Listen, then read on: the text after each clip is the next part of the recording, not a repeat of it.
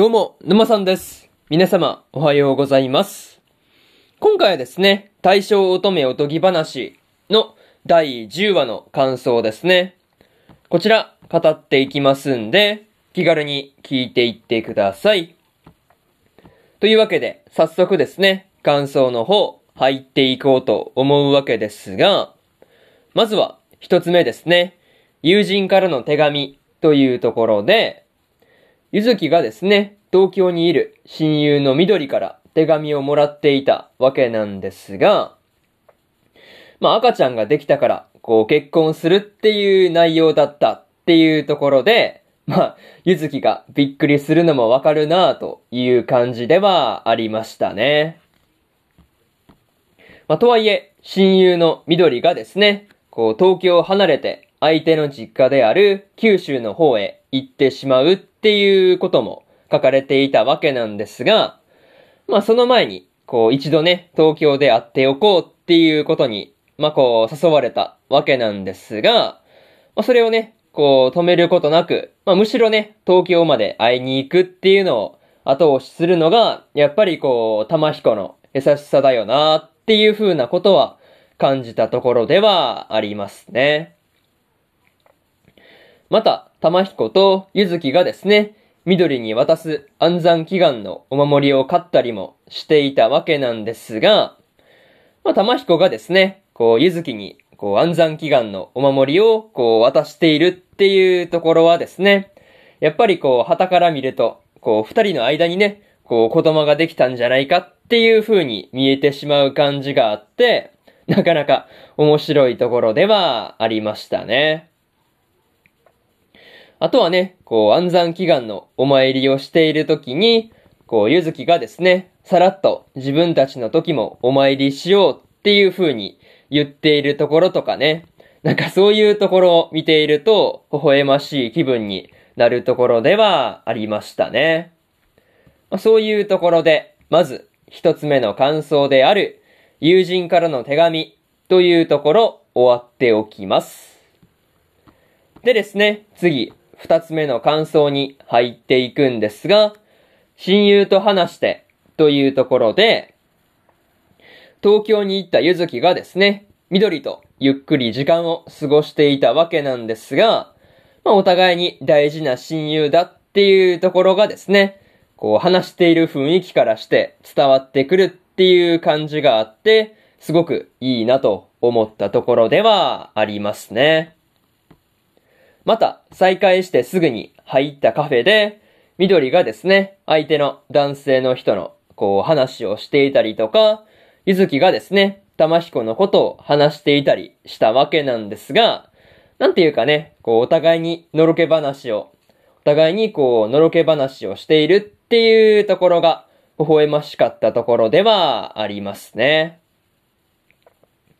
まあ、とはいえ、緑の相手の男性がですね、こう、緑の両親だけじゃなくて、こう、親戚中に頭を下げて回ってくれたっていう話をしていたわけなんですが、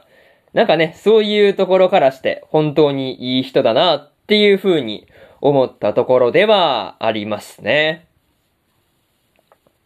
まあ、それと、緑はですね、ゆずきが、こう、幸せでな、幸せではなさそうな感じであれば、まあ、このまま九州まで連れて行くつもりだったっていう風にも言っていたわけなんですが、やっぱりね、こう、緑もですね、ゆずきのことを心配していたんだっていうところが、すごくよく伝わってくる感じではありましたね。まあ、そういうところで、二つ目の感想である、親友と話してというところ終わっておきます。でですね、次、三つ目の感想に入っていくんですが、関東大震災というところで、ゆずきが帰ってくる日の昼頃ですね。昼頃に関東大震災が発生していたわけなんですが、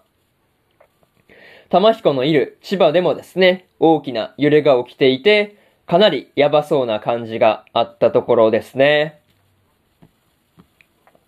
また、ラストではですね、玉彦がゆずきの編んでくれていた、こう、気境色のマフラーをつけて、こう、ゆずきを迎えに自分から東京に行ったわけなんですが、まあ、その行動力ですよね。いや、これが本当にすごいなと思ったところではありますね。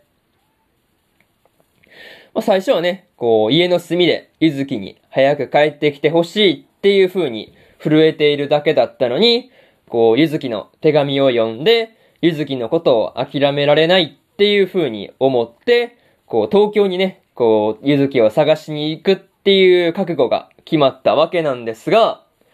やっぱりね、そういうところで、玉彦を応援したくなったところではありますね。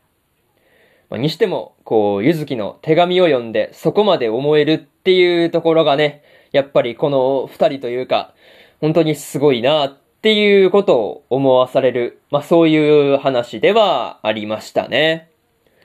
まあ、とはいえ、ゆずきと緑の二人がね、東京の方にいるわけなんですが、まあ二人が無事なのかっていうところとか、まありょうたちの家とか、まあこう、測ると小鳥の二人が無事だったりするのかなっていうところで、結構気になるところではありますね。まあ、そういうところで、三つ目の感想である、関東大震災というところ終わっておきます。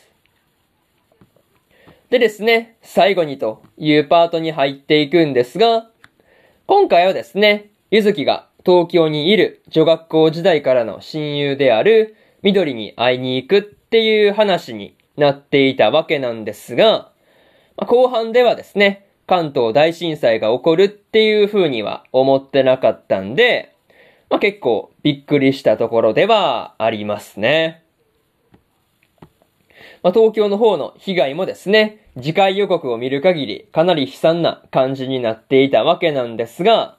まあ、あの状況だとね、ゆずきが無事なのかっていうところが、やっぱり不安すぎるところではありますね。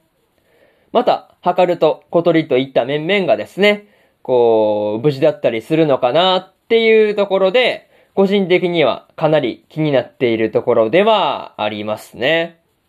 まあ、とりあえず、次回の話ではですね、玉彦がゆずきと東京で再会することができるのか、まあ、こう、期待していようと思ってますというところで、今回の大正乙女おとぎ話の第10話の感想ですね。こちら、終わっておきます。でですね、今までにも第1話から第9話の感想はですね、それぞれ過去の放送で語ってますんで、よかったら過去の放送も合わせて聞いてみてくださいという話と、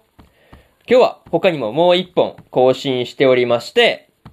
結城優奈は勇者である大満開のショーの第11話の感想ですね。